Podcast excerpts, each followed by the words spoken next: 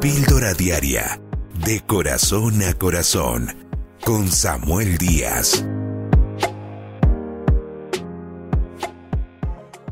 Una de las cosas con las que batallan muchas personas en este tiempo es la ansiedad.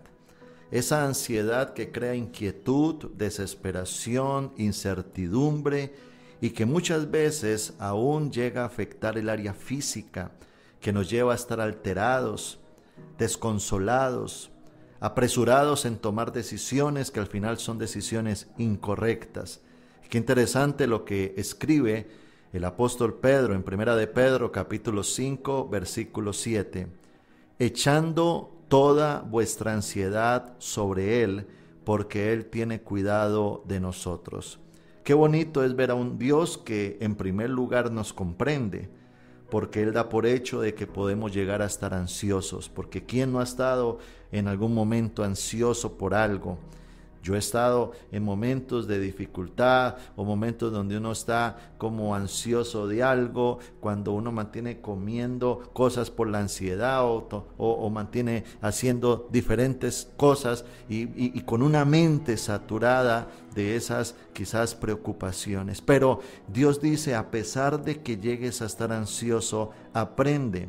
Aprende a echar toda vuestra ansiedad sobre mí, porque yo cuido de ustedes. Qué bonito es ver a ese Dios papá, a ese Dios que está en control, porque el mundo parece ser como un gran orfanato de gente que anda sin padre, pero nosotros somos hijos de Dios. Aquella persona que ha recibido a Jesús como su Señor y Salvador, dice la Biblia que Dios nos ha dado la potestad de ser llamados hijos de Dios. Y ahí es cuando entramos a estar como aquel pollito bajo las alas de la gallina, protegidos, cubiertos y estamos alimentados por Él. Qué bonito es entender de que nosotros no estamos llamados a estar en ansiedad la ansiedad no beneficia a nuestra alma, más bien altera nuestros sentidos y nos lleva a salirnos del control que Dios quiere que cada uno de nosotros tengamos. Allí es donde Jesucristo mismo en el capítulo 6 de Mateo escribe y dice, por eso les digo, no se preocupen por su vida diaria si tendrán suficiente alimento, bebida o suficiente ropa para vestirse. ¿Acaso no es la bebida y la comida más importante que aquello que yo les puedo dar? En el versículo 26 dice, miren los pájaros, no plantan ni cosechan ni guardan comida en graneros, porque el Padre Celestial las alimenta. ¿Y no son ustedes para Él mucho más valiosos que ellos? ¿Acaso con todas sus preocupaciones pueden añadir un solo momento a su vida?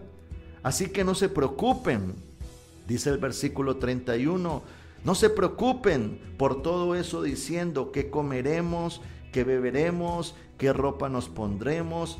Esas cosas dominan el pensamiento de los incrédulos, pero su Padre Celestial ya conoce todas sus necesidades. Busquen el reino de Dios por encima de todo lo demás y lleven una vida justa y Él les dará todo lo que ustedes necesiten. Yo creo que en esta porción bíblica lo que Dios revela es su cuidado sobre nosotros, su paternidad.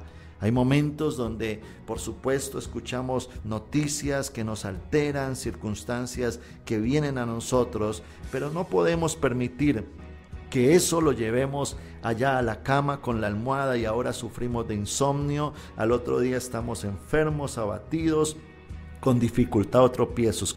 Creámosle a Dios, confiemos en Él y esperemos en sus promesas. Para eso está la oración, para eso está la lectura de la Biblia, para eso el congregarnos, para ir a su presencia, para descargar. Y yo creo que hay personas que en este día deben de descargar tanta ansiedad, tantas cosas que les oprimen, que les ocupan su mente y confiemos en Dios. La confianza es aquella que quita esa ansiedad de nuestro corazón. Digámosle al Señor, fortalécenos en nuestro ser interior, ayúdanos a sobrepasar estas adversidades, estas situaciones y hoy entiendo que tú estás conmigo y me sacarás en victoria.